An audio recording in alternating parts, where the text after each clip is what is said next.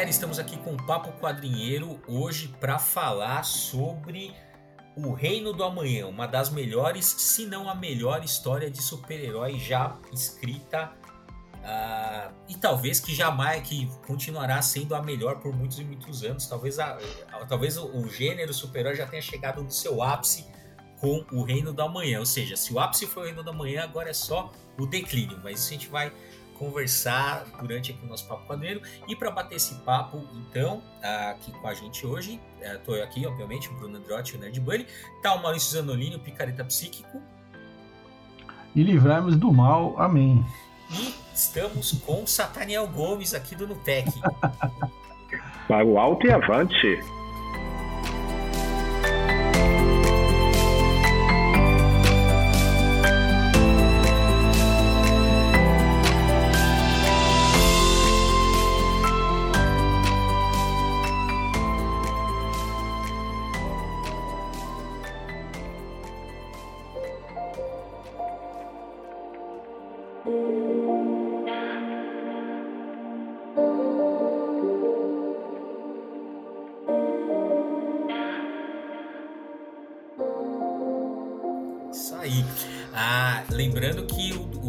Acho que o, o, vídeo mais visto não é, do Nupec é, é, um vídeo seu comentando o Reino do Amanhã, não é isso, Nathaniel? Esse aí tá chegando a 9 mil views. Esse aí é um vídeo antigo, que foi do meu pós-doutoramento, e é curioso porque ele tem uma hora e um minuto e as pessoas assistem mais ou menos 55, 56 minutos. Aí chega a parte dos agradecimentos, o pessoal é, desliga, sai, etc. A gente acompanha lá no estúdio e vê como é que as pessoas estão assistindo. Então ele é o mais assistido do canal, assim, disparado. Depois dele a gente tem um vídeo aí com 2.800 views, etc. Mas esse aí surpreendeu demais. Para quem diz que vídeo longo o pessoal não assiste, aí tem a, a conta prova. Sim, sim.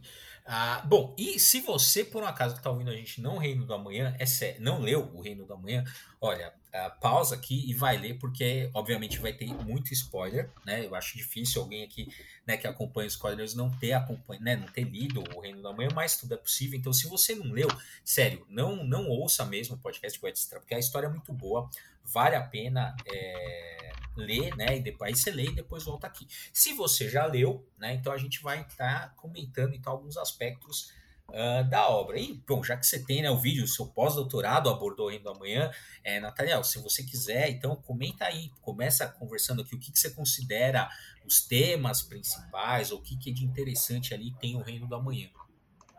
É, Bruno, tem, tem muita coisa para comentar. Além dos easter eggs que são fantásticos ali, você tem um contexto ali nos anos 90 que a Image, que é um editor que está surgindo naquele momento, começou a ameaçar a Marvel e a DC, ela estava bombando. E ela começa a trazer personagens que, do ponto de vista da história, são muito superficiais é, apelo para imagem, para violência, mas com roteiros muito deficitários. E é nesse contexto que surge o Reino do Amanhã, trazendo de volta personagens clássicos da DC, Superman, Mulher Maravilha, Batman, etc, etc. Tanto que inicialmente o Reino do Amanhã iria se chamar a Era Heróica. E aí a gente tem é, é esse contexto aí de trazer o reino retomando alguns conceitos do Superman messiânico. Porque é, até então, o que, que a gente tinha aí? Muita gente dizendo que a partir de Superman de 77, 78, que, que se estabelece esse olhar messiânico do Superman, já que foi criado por dois desenhistas judeus, etc, etc.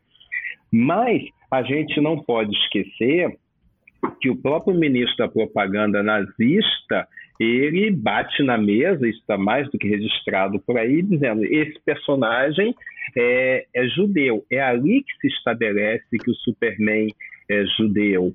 É, até então não, não tinha esse conceito, embora eles judeus praticantes, criadores, etc., eles trazem alguns elementos ali do judaísmo, etc. Bem como, vale lembrar, é o que a gente chama na teologia de antítipo ou tipo, ou seja, o, o personagem Moisés, ele é um, uma tipologia do Cristo do Novo Testamento. Então, é, começou -se a estabelecer por causa dessa fala do Gobbins que ele era um personagem pura e simplesmente judeu. Então a gente partiria do pressuposto: se você tem uma determinada religião, você vai é, criar elementos da sua religião ali no seu personagem, e é muito simplismo isso, como se eles só tivessem criado Superman e não outros personagens também. Então, o Reino do Amanhã surge nesse contexto é, de resgatar esses aspectos messiânicos do Superman é, de forma muito intensa. Então, o texto é, pressupõe que o Superman ele perdeu a Lois Lane, ela foi assassinada pelo Coringa, que é o arquivilão aí do Batman, e ele parte para um exílio. Esse exílio na Fortaleza da Solidão, é, num simulacro de uma fazenda, e ele é trazido para a Mulher Maravilha que de volta. O, o que, que acontece nesse mundo aí, é, nessa realidade distópica? Você tem um grupo de super-heróis jovens que comete uma série de equívocos e acaba morrendo um monte de gente inocente. E é a partir disso que o Superman volta. Esse tipo de ideia a própria Marvel aproveitou parcialmente lá na Guerra Civil, de gente inocente morrendo, um tratado de ter que registrar os heróis, etc, etc. Então ele volta e você tem um pastor que vai ser o observador da história é, e, e, ele é, é guiado pelo espectro. A gente vai dizer que isso é o que a gente chama de literatura apocalíptica, que você tem o, o, o ser vivenciando aquelas histórias, como aparece no Apocalipse de João, por exemplo, e você tem um outro ser servindo de guia por ele nessas histórias. Então você vai encontrar no Apocalipse, na Divina Comédia, em algumas outras histórias mesmo na cultura popular, essas viagens apocalípticas. Então, você sempre tem esse personagem. No caso do Reino do Amanhã, é o espectro, que está lá juntinho desse pastor desesperançado e etc, etc.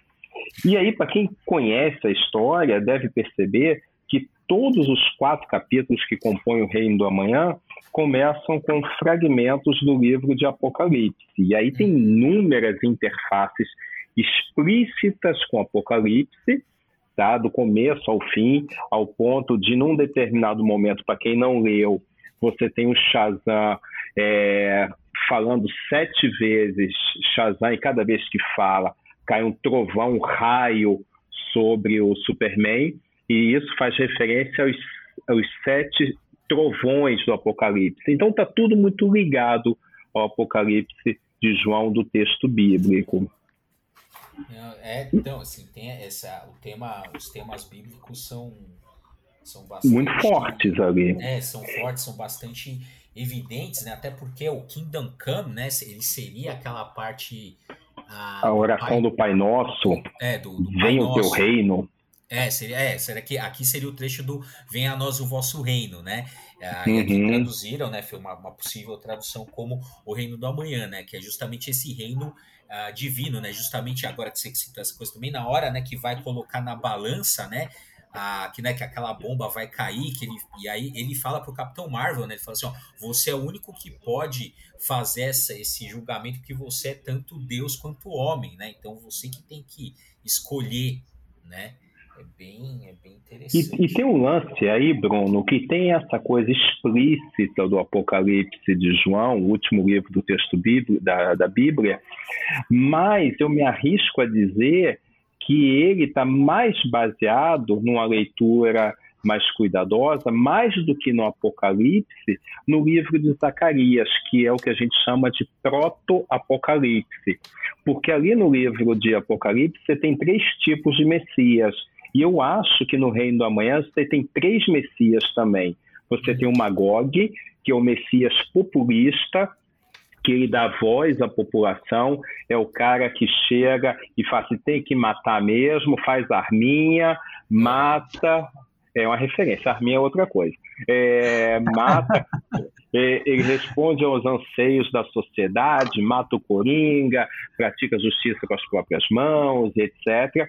Você tem o Superman, que é o Messias Salvador, E você tem um outro Superman, que é um outro Messias, que é o Shazam, que também uhum. dá vida lá para os personagens. Então, é, tem uma leitura explícita do Apocalipse, mas é, é, muito mais intensa do proto-apocalipse lá que aparece é, no livro de Zacarias.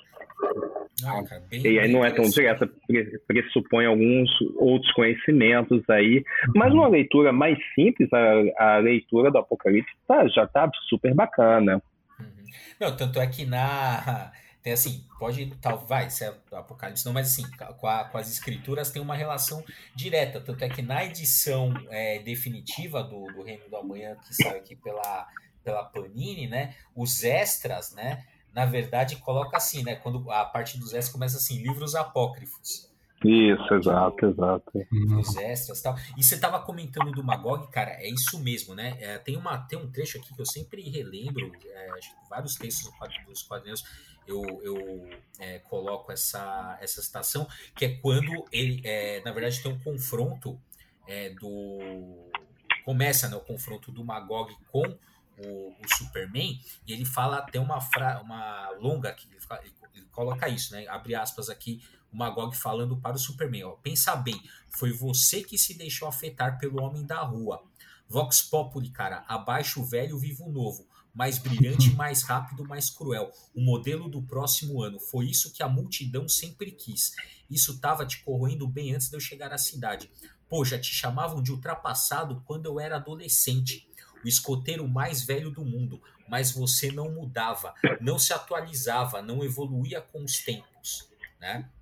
É, bem, é bem interessante, porque ele cobra isso, né?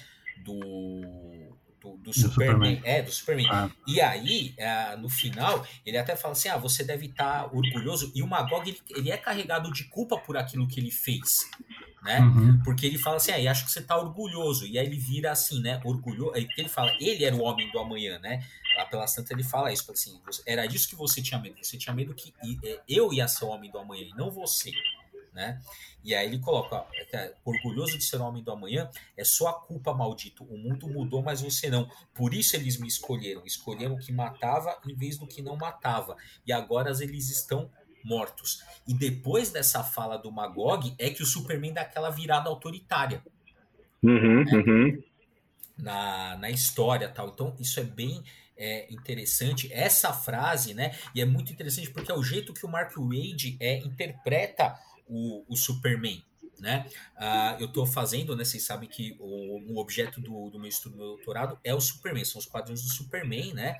E a relação entre o autoritarismo, fascismo, americanismo. E é, é, interessante essa, essa percepção do Mark Wade, por quê? Porque é, isso não é verdade né? A gente, assim, estudando o personagem ao longo do tempo, você vê que ele muda bastante. Mas essa percepção de que ele não muda é uma percepção cristalizada muito nos anos 70, né? Uhum, Porque uhum, uhum. você tem ali o Superman da década de 30, que ele tá, então, ele tá surgindo, né? Ele tá começando, logo em seguida vem a, a Segunda Guerra Mundial, então ele se transforma no herói patriota. Durante os anos 50, ele vai é, meio que consolidar uma imagem desse cara patriótico, desse cara representante dos valores americanos, né, do consumo, do American Way of Life, da verdade, da justiça também. Então, esse Superman da década de 50 é que é esse Superman que não muda. Tanto é que o, uh, tem uma, uma coletânea chamada Superman The Fifths, que quem escreve o prefácio do Superman The Fifths é o Mark Wade. E ele coloca ali que foi durante a década de 50 que o Superman passou a ser chamado de escoteiro. Né? E ele, ele recorda que isso não, é uma, não era um, uma ofensa. Né? É um uhum, elogio, uhum. né? que é aquela a moral do, do escoteiro tal. Durante a década de 70, por conta de várias crises, né, do, do, né a gente tem dos anos, dos anos 60 e 70, você tem movimento pelos direitos civis, você tem Guerra do Vietnã, você tem o escândalo de Watergate. Então, é, os anos 60 e 70 ali nos Estados Unidos, eles são considerados anos de perda da inocência. Né, do, dos Estados Unidos, principalmente por conta do Vietnã e do Watergate. E é interessante porque é durante a década de 70 né, que você tenta fazer uma atualização do Superman, não consegue, é chamado o Denis O'Neill para fazer, a atualização do Superman, ele tenta ali, faz, não consegue, não é bem sucedida, tanto é que dura poucas edições aquela proposta de atualização do personagem e de alguma forma aquele personagem ele vai se tornando ultrapassado, porque ele não você você não tem uma percepção de que você não consegue atualizá-lo. E, né, e na verdade, qual que é a atualização do personagem? Ela vai vir a, a, no cinema, que é o Superman do Christopher Reeve de 78. Né? Uhum, uhum. Por quê? Porque, vocês, não sei se vocês lembram, o Superman do Reeve, ele chega uh, em, em 48 na Terra, certo? Então, Isso. ele passa, né? Então, chegou lá em 48. Uh, ah, ele passa uh, ah, 18 anos lá como, como Clark, então, que é com 18 anos que o pai dele é, tem um infarto, ele morre, então ele vai para a Fortaleza da, da, da Solidão em, é, em, 19, em 1966 né? Então ele fica ali em 1966, ele parte para a Fortaleza da Solidão e ele che ele passa 12 anos dentro da Fortaleza da Solidão e ele chega no, nos Estados Unidos então em 78. Então veja, esse Superman, ele não viu essas, essas crises que teve, né? Pelo menos a maior parte delas. Então ele, esse Superman de 78 que a gente vê, ele não, ele não viu os Estados Unidos ah, em crise, né? Nessa crise moral. Então ele, ele e ele vai recuperar justamente esse, esse Superman da década de 50.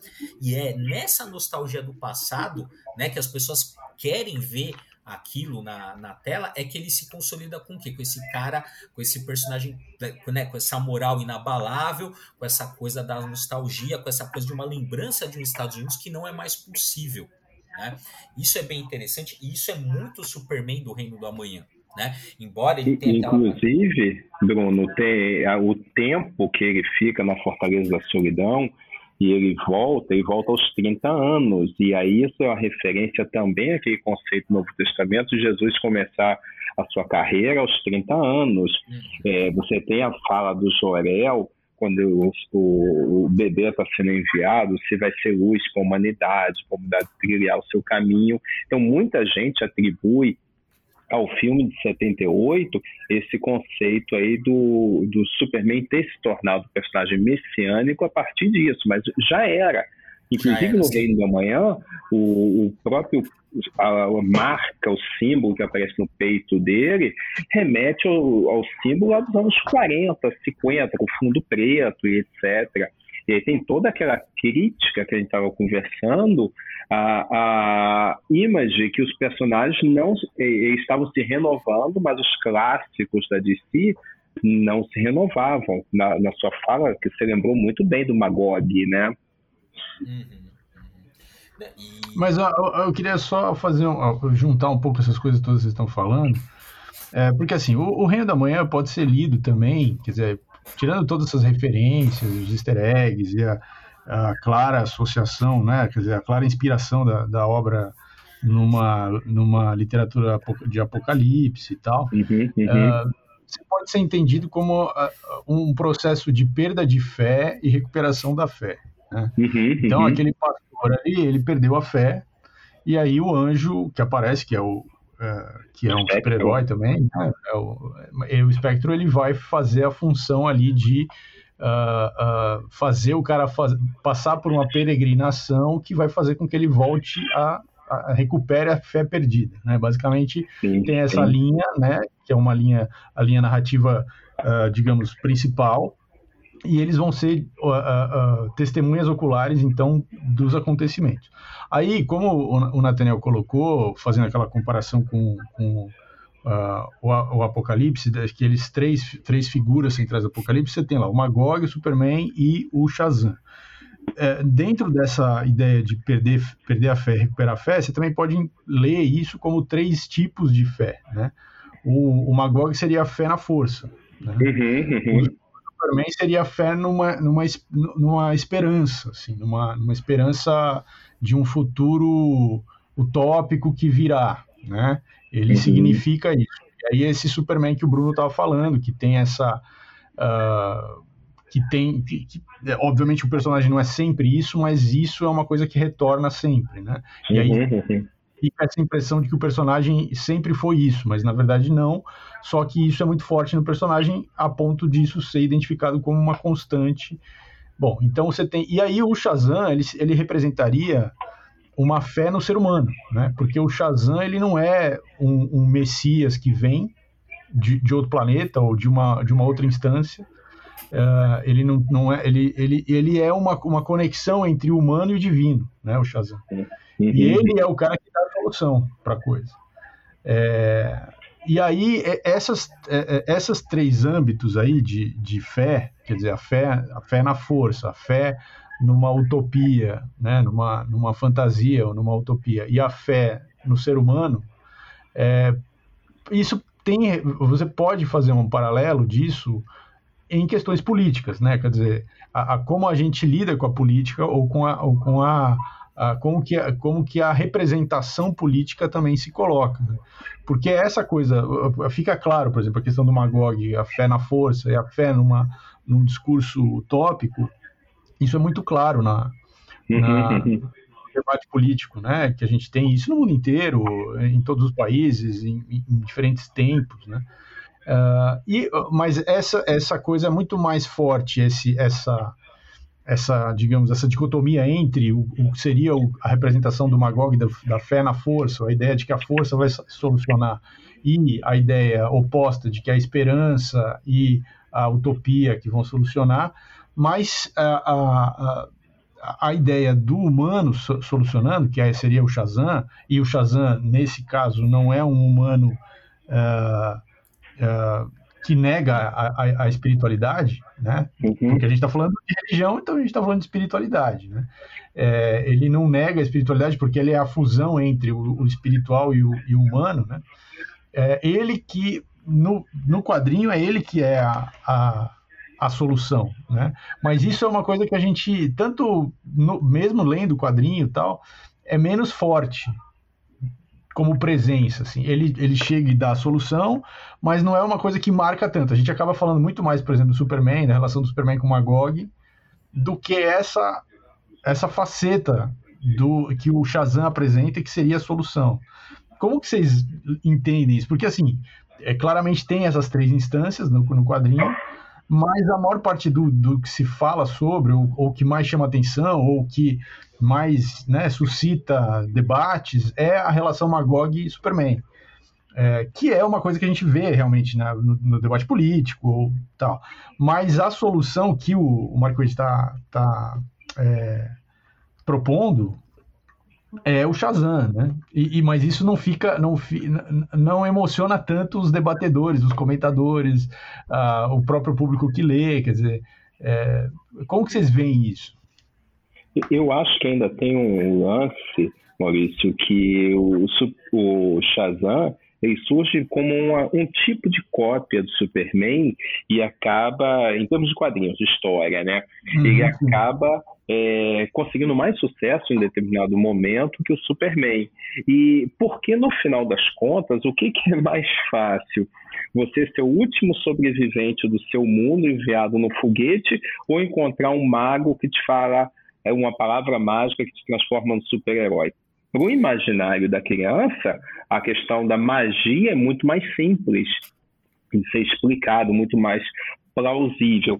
E esse confronto final que você tem o Superman e o Shazam, que surge como uma cópia do Superman, todos os problemas de direitos autorais, eu acho que isso é o maior easter egg que você tem no reino. E aí entram as questões do original versus a cópia, visões de mundos diferentes, ciência e magia, ou espiritualidade, se você preferir, visões de mundo da esperança e daquele coabita em dois mundos, do humano e do espiritual. Então, todos esses conflitos me parecem que, que, estão estampados nesse conflito final dos dois, que o Mark Wade ele brinca como se fosse o apocalipse do, dos dois grandes visões de mundo sendo confrontadas como apocalipse, entre aspas, para não ser mal interpretado, é, do bem versus o mal, aquele conflito enquanto eles estão ali naquele gulag, é, saindo no tapa, morrendo gente, etc. São duas visões opostas.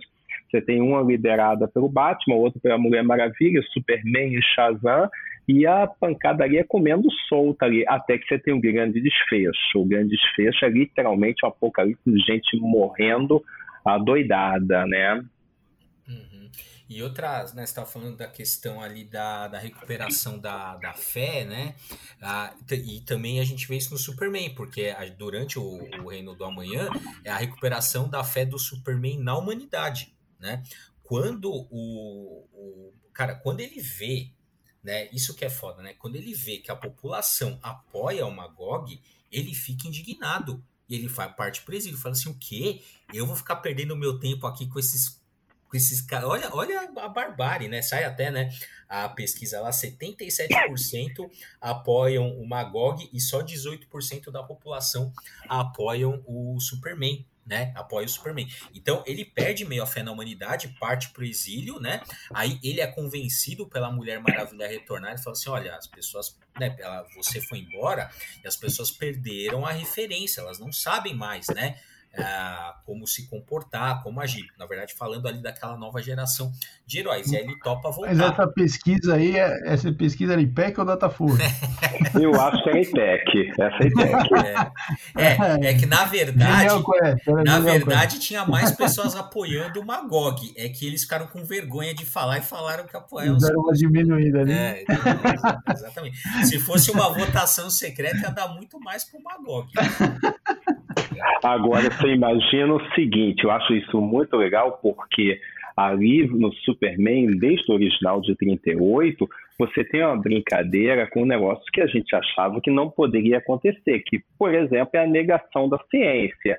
Então, o pessoal está em Krypton, o planeta vai explodir. Não! Isso aí é fake news, vai explodir nada. É, eu vou, é vou tomar minha vacina, não vou tomar vacina não, porque vai nascer um kryptoniano aqui e tal vai nascer o apocalipse em mim e tal, e não sei o que. E aí, o, como é que essa história em quadrinhos se mantém atual, mesmo sendo publicada em 38? E o Reino do Amanhã se mantém atual também. Você tem crise dos imigrantes, que é retratado lá no primeiro capítulo, você tem essa adoração para o cara que promete, promete uma resposta fácil, violenta, agressiva, é, com todas as simbologias que a gente pode falar durante horas que aparecem ali, ele com aquela representação medieval do diabo, com chifres, tridente, uhum. é, brincando também com o personagem lá da Marvel, a, aquele que é meio ciborgue, os X-Men, o Bishop, né? E tantos outros. Tem, tem várias referências que a gente pode ficar brincando com a imagem e com a história aqui. É, inclusive, essas provocações que eu estou fazendo é porque a história se mantém muito atual. Passado mais de 20 uhum. anos, 25 anos, ela está aí super atual, né? Exato. E tem essa coisa também da, da ética, né? Da moral daquele, daqueles personagens. Por quê, né? Então, quando eu falei, quando o Magog tem aquele a, aquela catarse ali na frente do Superman, né? Que ele fala, ó, o culpado foi você, você que não deve, você que, né, você sumiu, né? Ah, você não estava aqui para guiar, eu me sinto culpado tal, e ele resolve dar aquela guinada autoritária, ou seja, ele percebe ali né, que aquela geração de heróis que o Magog representa, e por consequência, né, aquela população que apoia aqueles atos está totalmente perdida, e ele parte por uma guinada totalmente autoritária, a partir daí que aparece o Gulag e tal, que é aquela prisão para metal-humanos ali que eles desenvolvem, e que o Superman vai naquela escalada autoritária. E no Reino do Amanhã também faz uma referência referência a uma história clássica do Elliot S. Maggie, que é chamado Deve Haver um Superman. Agora eu não lembro. Ah, putz, agora eu não vou lembrar. Ah, o ano, mas eu já vou recuperar aqui. Mas enfim, ah, tem essa publicação que é uma das primeiras histórias, se não a, a primeira, que vai colocar o dilema do Superman, né, o, a, o limite ético das ações do Superman, ou seja, até onde o Superman pode ir. Nessa história, os Guardiões de Oa, eles chegam para o Superman e falam, claramente, falam assim, olha, Superman, você está trazendo um atraso cultural à Terra, porque você, os seus atos eles estão tornando os seres humanos dependentes de você. Isso ele fica com aquilo na cabeça, acontece uma série de coisas durante a história, mas ao final da história, ele chega com qual a conclusão que o Superman chega? Olha, eu vou agir, eu vou interferir onde vocês não puderem, onde vocês, humanidade, não puderem. Onde vocês puderem, eu não vou me meter. Né? E é curioso porque essa conclusão né, é a conclusão ao que o Superman chega no final do Reino do Amanhã. Né? Que ele fala assim: olha, a gente não vai. Ele fala alguma coisa assim, né? No final do Amanhã. Fala assim: olha, nós não vamos mais. É, a gente não vai governar vocês, a gente vai, é, a gente vai construir isso aqui com vocês. Né? Ou seja, nós estamos aqui para inspirar, não para governar, que isso é uma, é uma noção que se repete em várias histórias que estava, né, primeiramente nessa história do, do Elliot S. Mag uhum. tá, com o Superman, que assim, olha, a gente não está aqui para é, para governar vocês, a gente não está aqui para fazer as coisas por vocês, a gente está aqui para inspirar os seus atos. Né? Isso é bem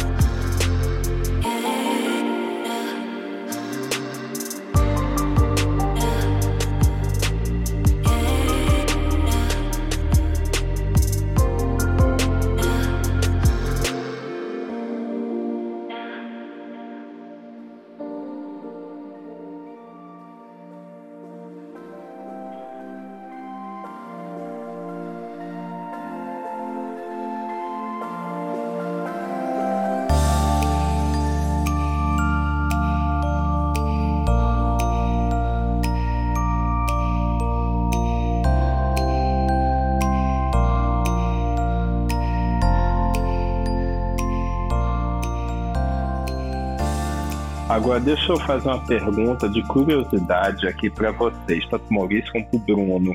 Quando vocês leram O Reino da Manhã, eu li em 96. Vocês entenderam que era a Sociedade da Justiça ou Liga da Justiça? Ou nem um para isso? Cara, ah, ó, nem tinha um, cara. Não, eu, não, eu, não tinha eu, eu, vou, eu vou falar a verdade. Na minha cabeça eram super amigos por causa, porque eu via no, no pântano ali, né? Igualzinho tava na, no, no Super Amigos. Então, pra, na minha cabeça, quando eu li em 90, sei lá, 96, 97, acho que aqui a gente deve ter lido 97, né? Porque veio é, por aí. Com, a, com a Abril, mas na minha cabeça era, era o Super Amigos. É, porque ali é a nave da Legião do Mal igualzinha, né? Igualzinha, igualzinha. Ah, ah vi aqui, ó. A, essa história que eu tava falando do Elliot S. Mag é de 70 e vai, é data de capa de janeiro de 72. Então deve ter saído ali no final de 71, né? Essa, uhum, essa uhum. história que é retomada do Reino inclusive Uh, né, tem na, se vocês, é, pô, a página vai variar, mas se vocês olharem no Reino do Amanhã, na edição que vocês têm, é, tem a capa, na capa da News Time, tem é, essa o título da, da matéria. Deve haver um Superman, que é quando sai, né, onde, onde a, a que é uma matéria sobre o que estava acontecendo, sobre essa treta do Magog do Superman e a, e a, galera perguntando, e eles chegam à mesma conclusão, que de alguma forma está dizendo alguma coisa do que você teve desde muito cedo também né, uma percepção de que havia um perigo autoritário, né, um perigo fascista mesmo do, do dos super-heróis. Isso já acontece em 45 na revista Time. Você já tem um, uma matéria perguntando assim: ó, os quadrinhos são fascistas, mas nesses quadrinhos, uhum, uhum. a matéria não é qualquer quadrinho, é quadrinho de super-herói. Né? Uhum. E com o Superman ali tendo destaque, obviamente, né? Então essa pergunta ou esse esse, né, essa, essa desconfiança em relação aos super-heróis, isso já vem desde 45, vira e mexe, isso é atualizado, não é à toa que isso aparece como um problema na década de 70, porque era o governo americano que estava sendo questionado nas suas decisões por conta da guerra do Vietnã, por conta do Watergate, por conta dos direitos civis, por conta de uma série de coisas, então essa pergunta faz sentido, mas a resposta também é um jeito de você conter e de você dizer não, Assim, até porque né, o Superman é portador de um americanismo muito forte e, consequentemente, um dos valores não tem como. Eu sei que, ah, mas isso é um valor ideológico tal, mas todos são. Que é isso, assim, você não tem também como separar americanismo de democracia. Né? É, imagina, imagina se, o, se no final do Reino da Manhã o Superman falasse que ele que ele não ia governar, mas que ele ia tutelar, ia fiscalizar as é. urnas eletrônicas. Aí realmente a, a matéria estava certa, né?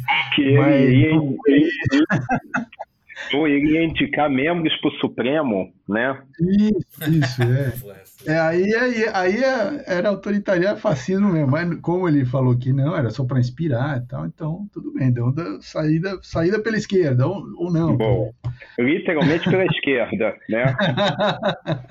É, vamos lembrar é. que pro, né, pro Grant, o Grant Morrison ele fala isso, que o, super, o Superman ele nasce como um, eu não acho tudo isso, né, mas ele fala que o Superman nasce como um herói proletário, como um herói socialista.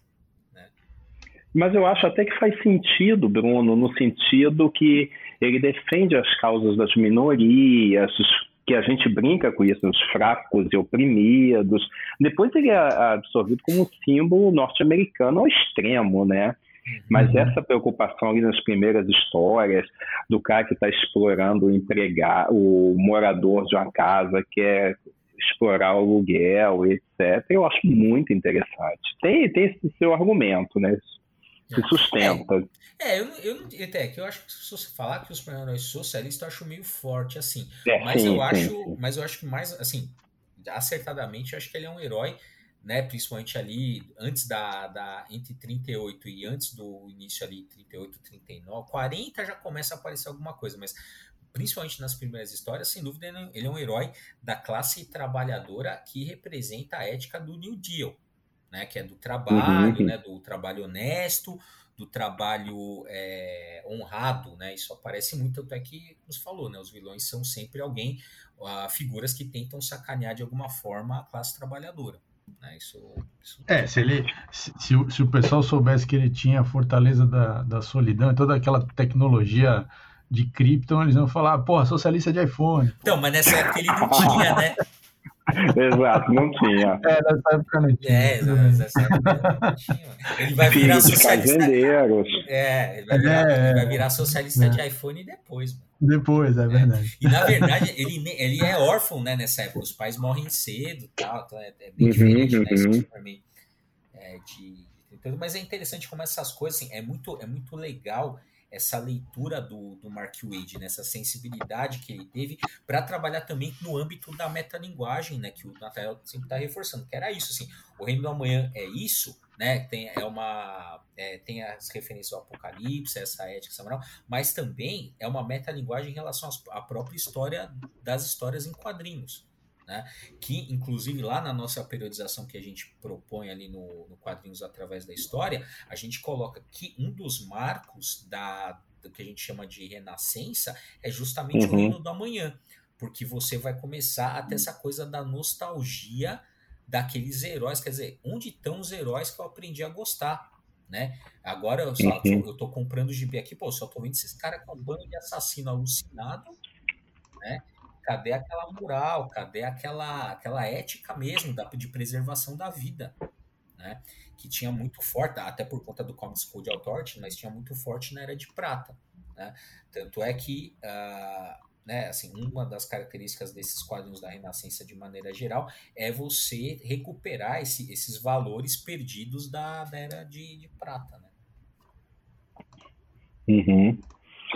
Eu, eu, eu li na época, Bruno, O Reino do Amanhã, e quando saiu encadernado no Brasil, a primeira vez que saiu foi simplesmente com o que tinha restado lá da edição da Editora Abril, encadernar e pronto. E depois começou a sair, o próprio Alex Ross ele acrescentou algumas páginas, mas eu lembro que que eu fiquei doido é quando o Superman vai a Apocalipse e encontra o Darkseid. Eu falei, cara, eu não li isso, tá doido? De onde vem esse negócio?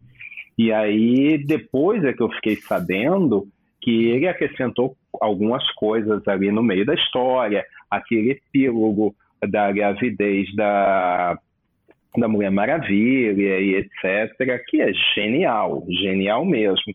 Inclusive, pessoal aí que está mais antenado com o reino, tem aquelas histórias um ano depois, dez anos depois, mil anos depois, etc., que eu acho que já perde um pouco. Mas mesmo assim, eu acho que é essa coisa do reino do Superman, eu acho que é uma referência que o Mark Wade faz àquele fanzine que lançou uma primeira versão do Superman antes da, da versão de Action Comics, né? Eu, eu acho que é isso, não tenho certeza, apenas uma hipótese.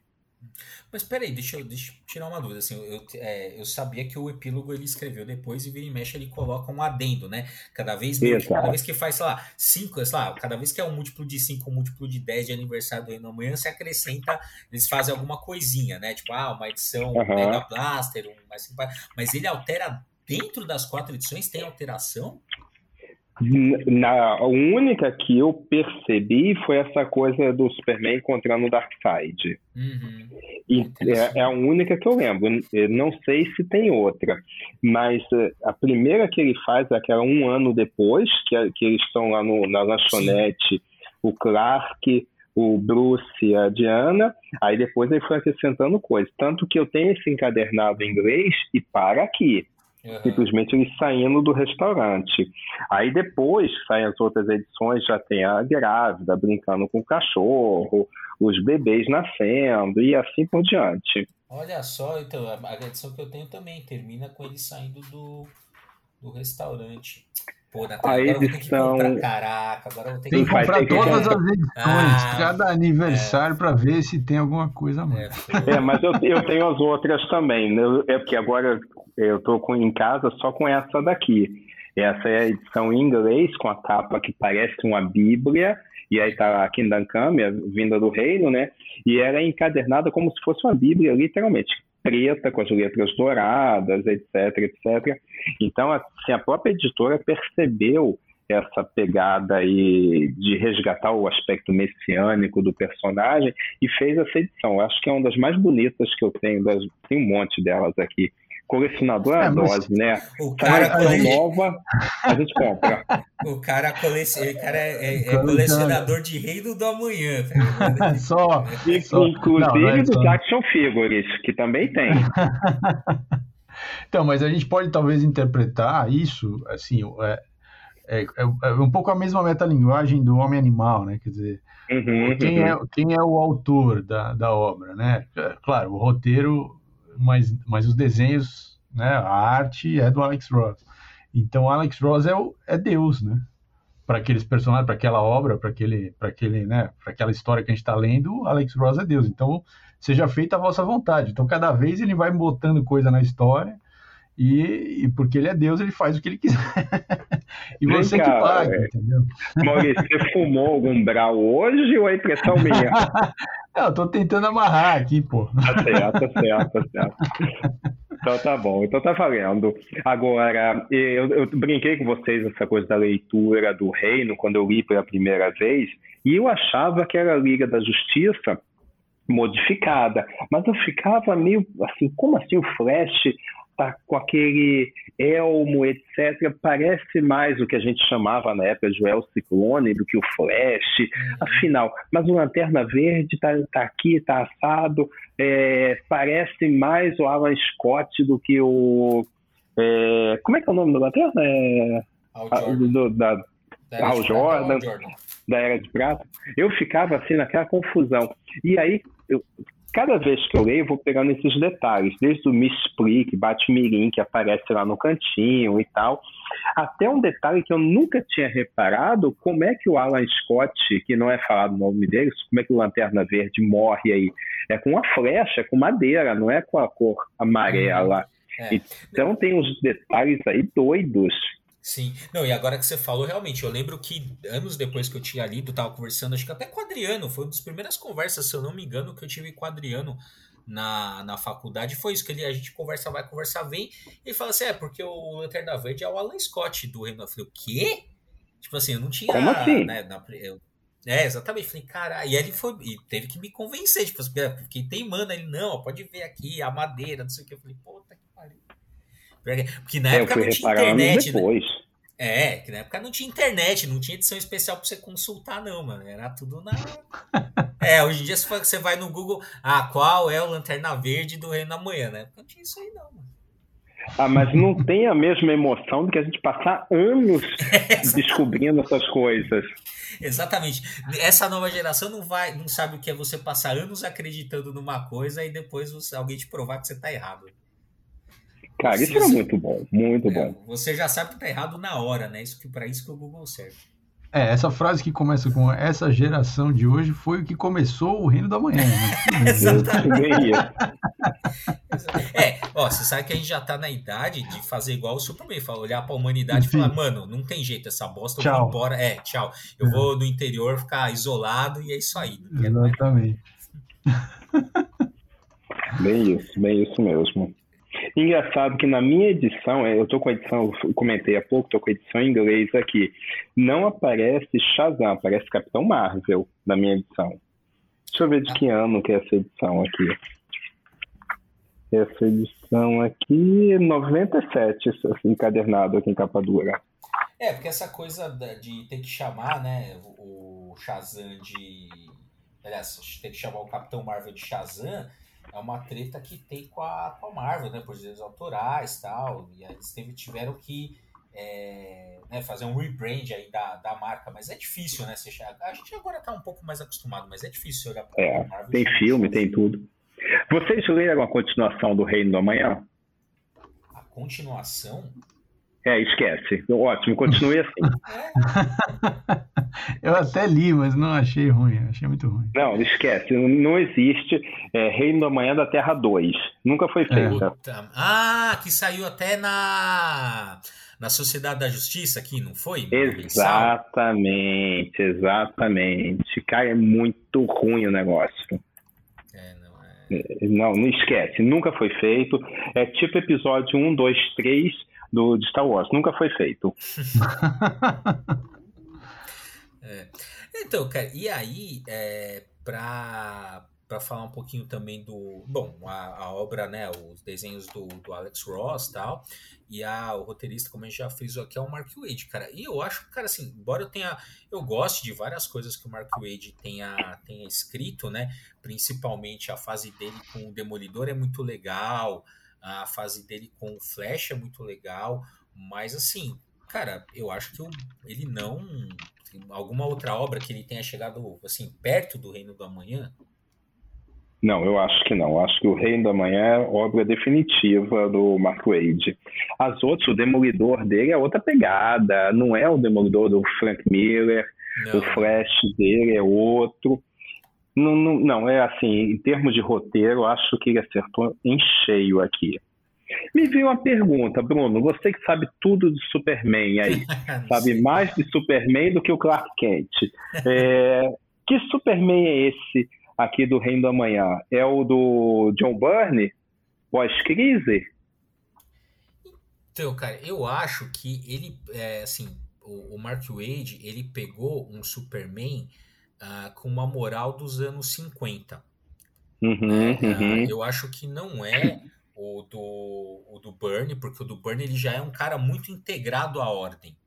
Né? Ele é um uhum, cara muito uhum. confortável, ele é um yuppie, descoladão, como o Burnie era. Né? Um profissional urbano altamente bem sucedido. Então, essa é, a fase do Burnie é muito é assim é muito curioso, porque você tem essa, né, da década de 70, então, essa vai, que vai ficar cristalizado muito na, na figura do Christopher Reeve e no filme, né, que é esse Superman da moral dos anos, dos anos 50, né, como uma nostalgia dos Estados Unidos. Só que ali na, em 86, quando sai o Superman pós-crise, né, do, do Burnie, ele já é um Superman integrado à era Reagan. Quer dizer assim, olha, a, o capitalismo ele não vai é, a, o capitalismo dos Estados Unidos ele não vai é, garantir aquela utopia que você tinha na década de 30. Qual era a utopia durante a década de 30 e consideravelmente durante a década de 40, 50? Uh, de alguma forma, era você ter a utopia capitalista para a classe trabalhadora, que era o quê? Olha,